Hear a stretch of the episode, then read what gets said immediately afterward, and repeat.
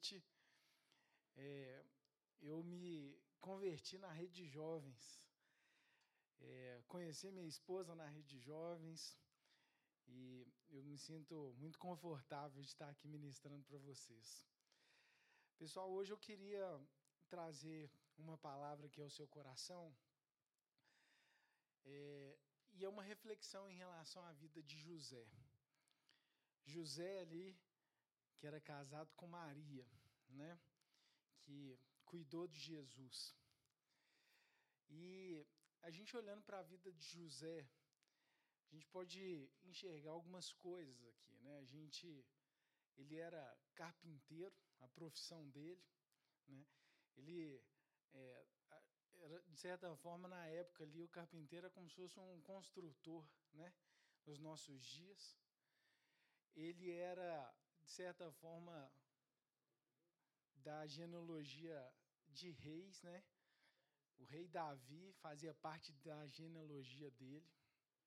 Então ele era de uma família ali respeitada na nação. E uma reflexão que a gente pode ver um pouquinho do contexto aqui da vida de José, que também ele não era um cara rico, né? Ele ele não era aquele cara é, diferenciado em termos de recursos. A gente pode até ver em Lucas 2:24 quando ele foi até fazer uma oferta ali, a oferta era de pombos e era para quem tinha uma condição financeira é, menor, né? E, e além disso, José estava ali noivo de Maria.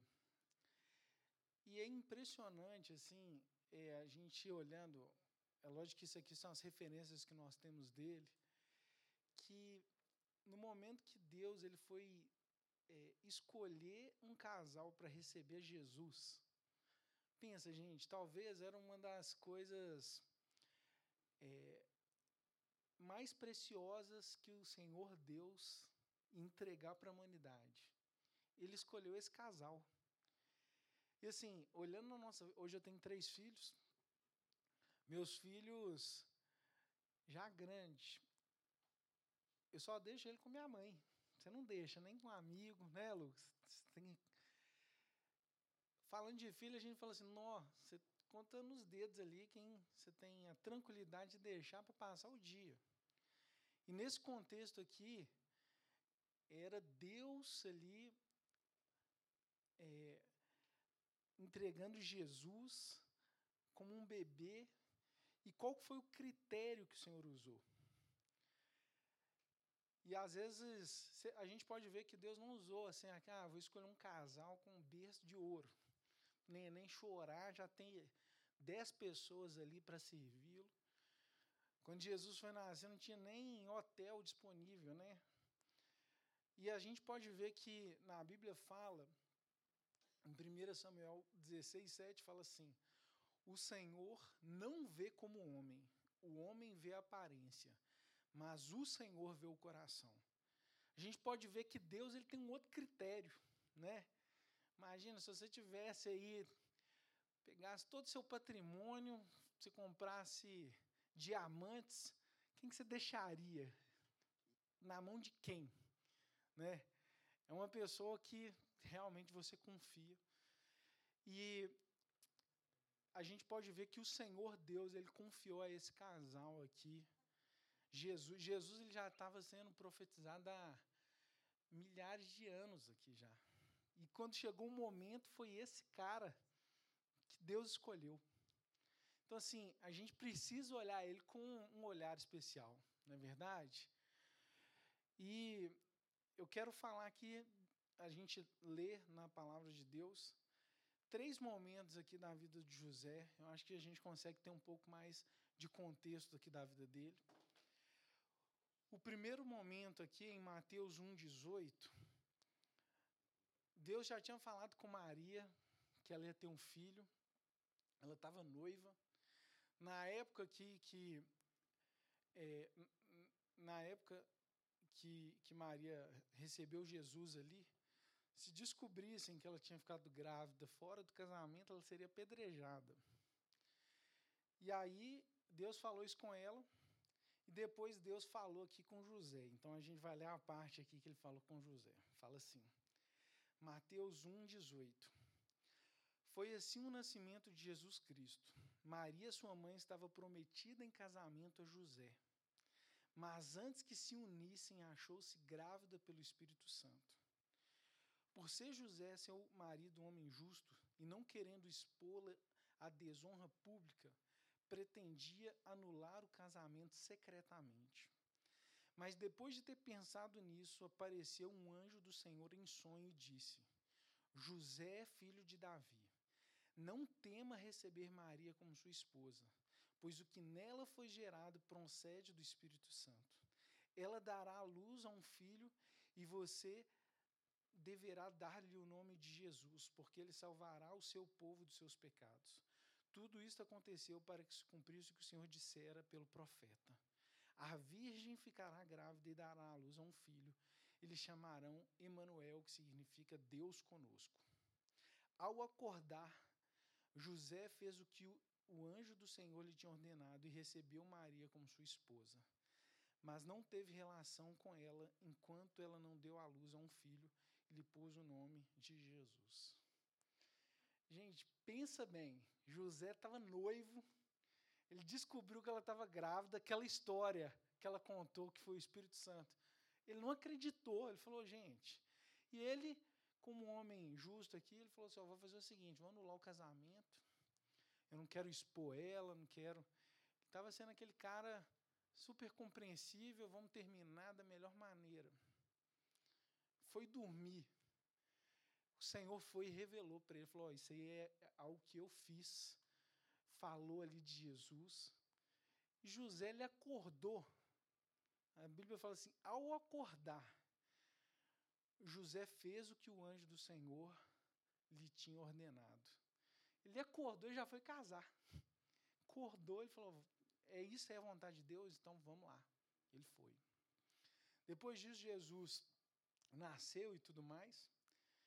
E aí a gente vai para a segunda, segundo flash aqui falando da vida de José. Esse segundo flash, Jesus ele tinha nascido, vários, recebeu vários presentes ali. É, e, e aí Deus apareceu aqui para José novamente, em Mateus 2,13. Se puder passar, Mateus 2,13. Fala assim: Depois que partiram, é, Mateus 2,13, se puder projetar. Ah, obrigado. Depois que partiram, um anjo do Senhor apareceu a José em sonho e disse: Levanta-te, levanta-te, toma o menino e sua mãe e fuja para o Egito. Fique lá até que eu lhe diga, pois Herodes vai procurar o menino para matá-lo. Então ele se levantou, tomou o menino e sua mãe durante a noite e partiu para o Egito, onde ficou até a morte de Herodes. E assim se cumpriu o que o Senhor tinha dito pelo profeta: Do Egito chamei o meu filho. Quando Herodes percebeu que havia sido enganado pelos magos, ficou furioso e ordenou que matassem todos os meninos de dois anos para baixo, em Belém, nas proximidades, de acordo com a informação que havia obtido dos magos. Então se cumpriu o que fora dito pelo profeta Jeremias. Ouviu, ouviu-se uma voz em Ramá, choro e grande lamentação. É Raquel que chora pelos seus filhos e recusa ser consolada porque já não existem. Gente, olha o segundo flash aqui da vida de José estava dormindo tranquilo, Deus falou com ele, ó, Herodes vai procurar matar Jesus. Vai para o Egito. Egito, gente, não era outra cidade, era outra nação. Falou assim: quero que você vá para o Egito. Ele acordou de manhã, já foi, mudou de país. Pensa. Deus falou alguma coisa com você, agora você vai para os Estados Unidos. No outro dia. Ele leva, então se levantou, tomou o menino. Do, ah, ele acordou de noite. Então se levantou, tomou a sua mãe, tomou o menino e sua mãe durante a noite e partiu para o Egito. A gente pode ver que José ele tinha uma disposição de ouvir a Deus e de obedecer. Sabe aquele cara pronto para obedecer a Deus? Era José. E aqui fala que depois que ele saiu, Herodes é, chegou e deu um decreto matar todas as crianças abaixo de dois anos. Pensa, esse cara louco. Matou todas as crianças ali. Se José não tivesse feito isso, eles tinham encontrado Jesus ali.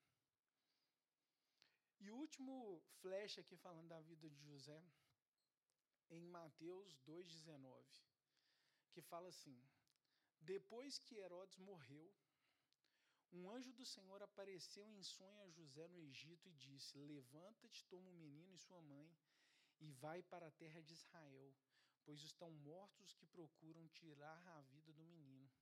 Então se levantou, tomou o menino e a sua mãe e foi para a terra de Israel. Mas ouviu que Arquelau estava reinando na Judéia em lugar de seu pai Herodes, teve medo de ir para lá, tendo sido avisado em sonhos, retirou-se para a região da Galileia e foi viver numa cidade chamada Nazaré. E assim se cumpriu o que foi dito pelo profeta, e ele será chamado Nazareno. E olha só, terceiro momento aqui da vida de José. Ele estava no Egito, outra nação, Deus falou: o cara morreu, pode voltar, vai dar tudo certo. Ele voltando, ficou sabendo que o filho do cara estava lá, o Senhor alertou de novo e ele foi para uma outra cidade. Não voltou para a cidade de origem, mas ele foi para outra cidade. E assim, na nossa vida, a gente, olhando aqui para a vida de José, é impressionante que nessas três cenários aqui que nós falamos, ele era um cara que ouvia a voz de Deus. E eu creio que essa é uma das qualidades que, principalmente nós, como jovens, a gente precisa cultivar isso ouvir a voz de Deus. A realidade é que Deus ele quer falar com você. Deus ele pode falar com você de diversas maneiras. Ele pode falar nas escrituras, o Senhor pode falar em oração, pode falar em sonhos aqui como falou com José, pode falar em visões, em profecias, às vezes usando uma pessoa. Mas é a realidade é que Deus ele quer falar com você. O que a gente pode ver é que José, ele tinha uma convicção que era Deus falando com ele. Da forma que ele agia, ele não tinha dúvida, ah, não, será que foi Deus mesmo que me falou? Que como ele era tão, é, como que eu vou falar, pronto para obedecer, a gente pode ver que ele tinha uma convicção. E sabe o que, que a gente pode é, entender, de acordo com a palavra de Deus, em relação a ouvir a voz de Deus? é que isso é uma coisa que é aprendida. Na Bíblia fala que o profeta Samuel foi um dos maiores profetas da nação de Israel. Deus não deixou nenhuma palavra dele cair por terra. Pensa. O que o cara falava, cumpria. E ele, quando era criança, ele estava ali, ele morava. É, a, a, a, ele morava como se fosse na igreja, né? Na, no, no altar ali, ele, com, com sacerdotes. Elias, que de certa forma era o sacerdote da época, estava pisando na bola com Deus em todos os aspectos. E aqui, eu não vou ler o texto todo, não, 1 Samuel 3,3, 1 Samuel 3,3 fala assim: Estando também Samuel já deitado, antes que a lâmpada de Deus se apagasse no templo do Senhor, onde estava a arca, o Senhor chamou a Samuel e disse-lhe: O que, que aconteceu? Samuel ainda era criança. Era um contexto que Deus queria falar com ele. E Deus chegou e falou: Samuel. Aí Samuel levantava, ele ia lá e ia ali. Falou: Eli, você está me chamando? Ele falou assim: Eu não te chamei, não, menino. Volta a dormir. Aí ele voltou a dormir. Aí depois Deus falava de novo: Samuel. Aí ele foi de novo em Eli: Eli, você me chamou? Não te chamei, não. Aí ele voltou a dormir. Terceira vez o Senhor falou. Aí a segunda vez o Eli chegou e falou assim: Ó, é o seguinte, eu acho é o Senhor que está falando com você. A próxima vez que ele te falar, você fala assim: Isso aqui é o meu servo. Eu quero te escutar. E aí o Senhor falou de novo, e ele foi ali, escutou a voz do Senhor, e Deus revelou coisas que iam acontecer ali do futuro. A gente pode ver que na vida de Samuel ele aprendeu a ouvir a voz de Deus. E ao mesmo tempo, Deus não desistiu de falar com ele, né? O Senhor falou uma vez, falou outra, ele estava ainda aprendendo. E eu quero te falar, é tempo de você cultivar ouvir a palavra, a voz de Deus. Hoje a gente vê a internet, as redes sociais, elas disputam a nossa atenção de todas as maneiras. É, mas hoje, ao mesmo tempo, a gente vê pessoas que. Essa semana eu fui fazer um curso. A gente vê, gente. Eu fiquei impressionado. O cara estava contando algumas coisas. Ele falou assim: oh, tem um, uma pessoa falando de tal, uma hora e meia dele é 15 mil reais para você ouvir um conselho de uma pessoa. Eu falei, gente, que conselho que é esse? 15 mil. Pensa bem, se, se pessoas pagam uma quantia dessa para ouvir um conselho, quanto mais o Senhor, gente. O Senhor, Ele conhece você. O dia que você nasceu, Ele sabe quantos fios de cabelo tem na sua cabeça, Ele sabe o seu futuro. Um conselho dele vale assim, é muito mais, é incomparável, muito mais produtivo que um conselheiro desse que a gente está falando aqui. E às vezes a gente não dá a mesma importância. E eu creio que uma das qualidades da vida de José é que ele dava importância ao que o Senhor falava. Ele era um cara que estava atento à voz de Deus. Eu quero te falar, o Senhor ele quer falar com você, amém? Deus ele quer revelar sonhos, quer revelar direção para você, ele quer é, trazer paz para o seu coração. A realidade é que a forma que o Senhor Deus se entregou ali na cruz por nós é porque ele queria restaurar esse relacionamento. Antes, no Antigo Testamento, Deus falava com o povo através ali dos profetas. Deus não falava direto com o povo, não. Ele falava com uma pessoa, essa pessoa falava. E isso dá muito problema. Depois de Jesus, Deus falou assim: não, não preciso mais de intermediário. É acesso direto aqui. Ó. Falo, hoje você tem acesso direto ao Senhor. Isso é através de Jesus, isso foi algo conquistado. Eu creio que nós precisamos usufruir disso. Amém? Uma outra reflexão aqui que a gente pode ver na vida de José é que ele foi um cara que ele assumiu responsabilidade. E isso é uma coisa que, na minha visão, é, impressionante, sabe? Pensa, ele recebeu de, da parte de Deus, é como se Deus falasse, ó, tudo que os profetas anunciaram há milhares de anos. Você vai cuidar disso. Pensa, uma responsabilidade enorme, enorme. Deus ele tinha sonhos ali, um projeto que ia mudar a humanidade. E ele falou assim: "Não pode, pode deixar, pode contar comigo". E o, a nossa geração hoje é uma geração que foge de responsabilidade. E eu creio que o Senhor ele quer construir isso nas nossas vidas. A nossa geração hoje é aquela geração que o cara tá namorando a menina há 10 anos, e aí ele chega e fala assim: ah, não, ainda estou com medo de casar. Pensa. Uma pessoa que é pai de pet, pai de planta, e fala assim: ó, oh, nunca vou ter filho porque eu não sei se eu vou conseguir. Gente, é, são pessoas que estão fugindo de responsabilidade. A realidade que o Senhor ele quer que a gente se levante como referenciais para essa geração. José ele falou assim: oh, eu não sou, eu não tenho mais dinheiro no mundo, eu não sou a pessoa às vezes mais influente da época, a gente vê que não era influente, que não conseguiu nenhum hotel. Mas ele tinha algo precioso, o Senhor tinha colocado algo nele. Eu quero te falar, sabe quem que habita dentro de você? Aquele que ressuscitou Jesus dentre os mortos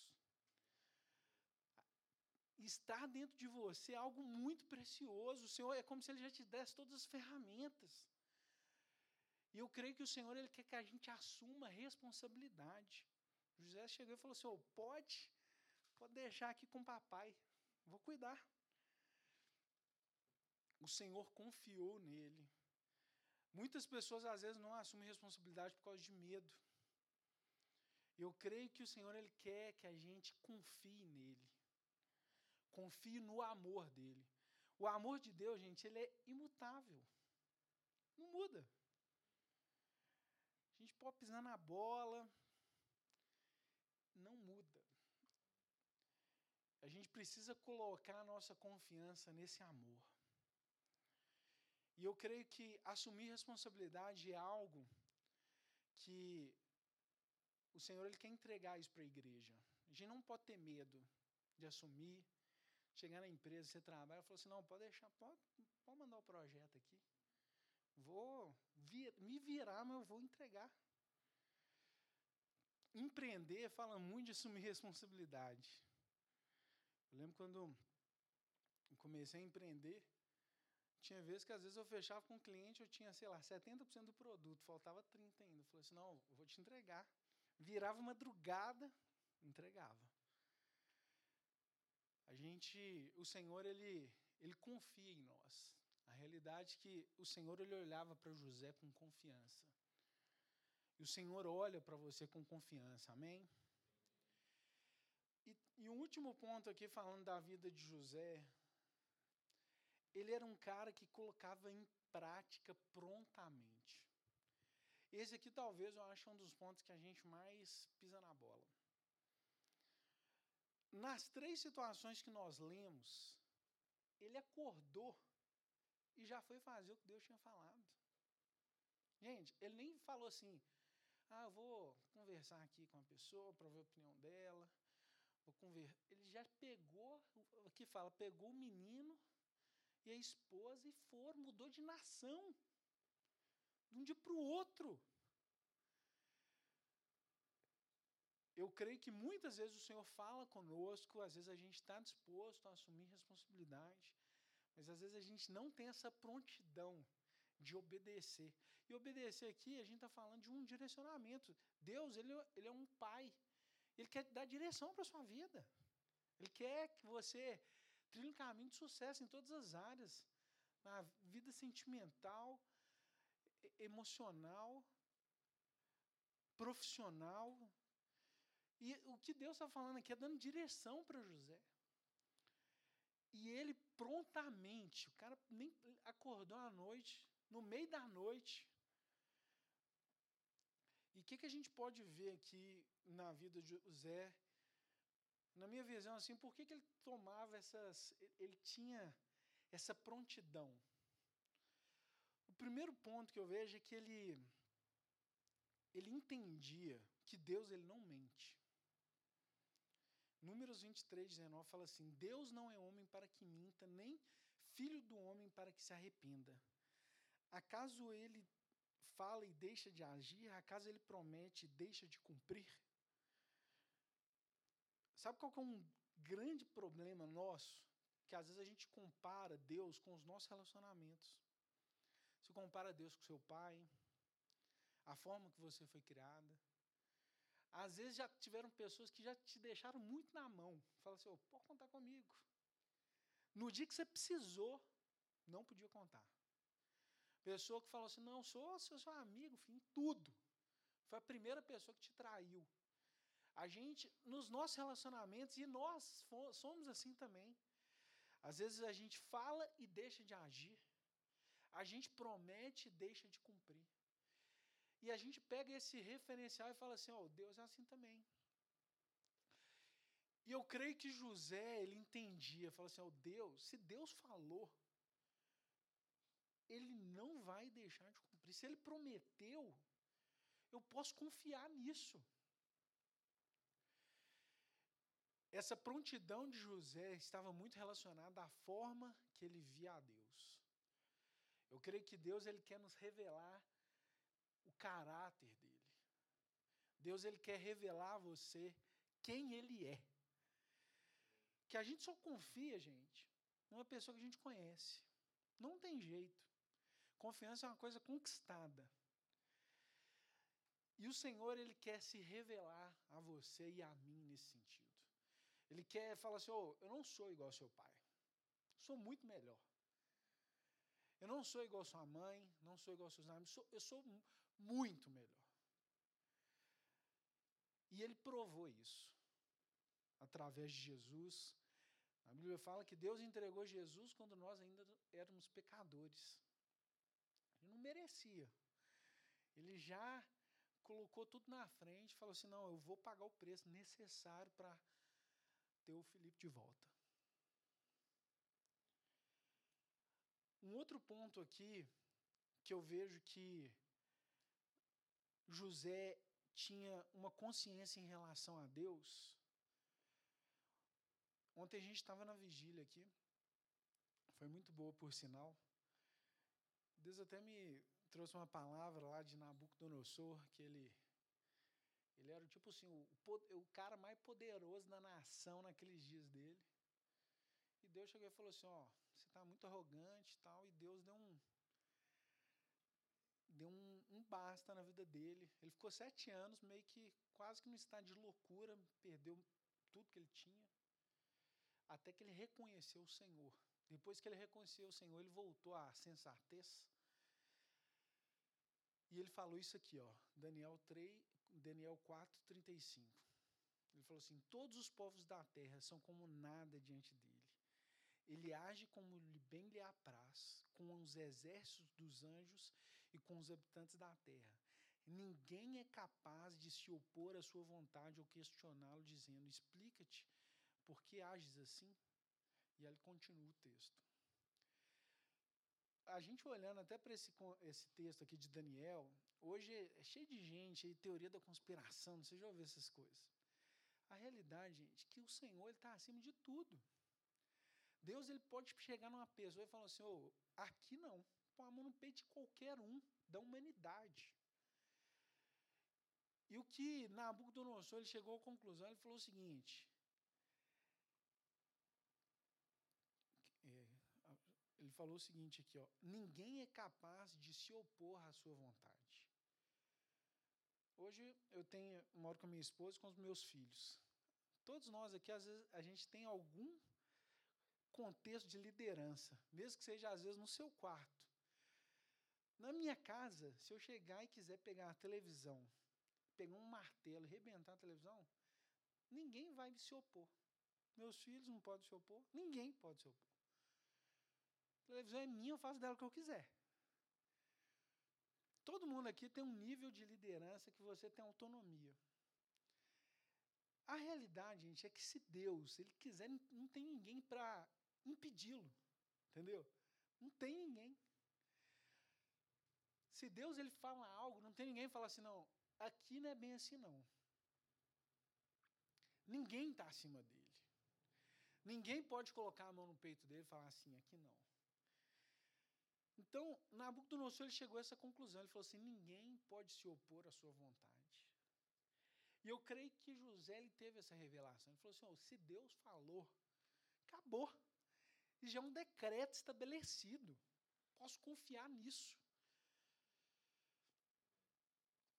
E último ponto aqui, em Mateus 7, 24, eu creio que essa posição da gente ouvir e obedecer ao Senhor.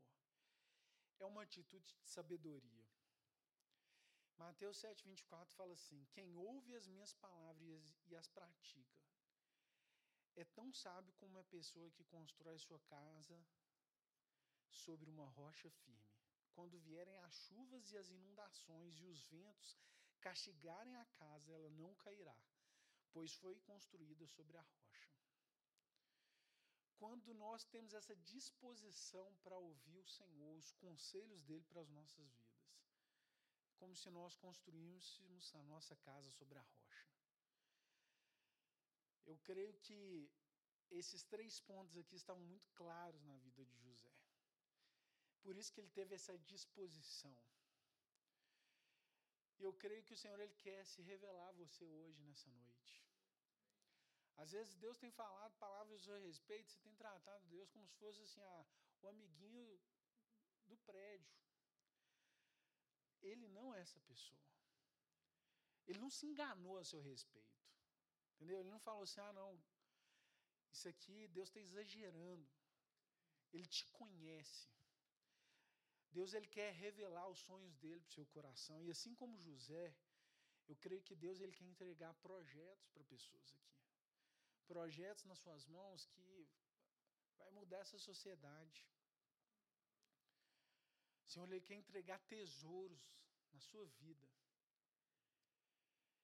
Eu creio que o Senhor ele quer levantar José nesses dias, que tinha essa disposição de ouvir a voz dele, de assumir responsabilidade e é, prontamente para obedecer. Amém? Queria te convidar para vocês colocar de pé.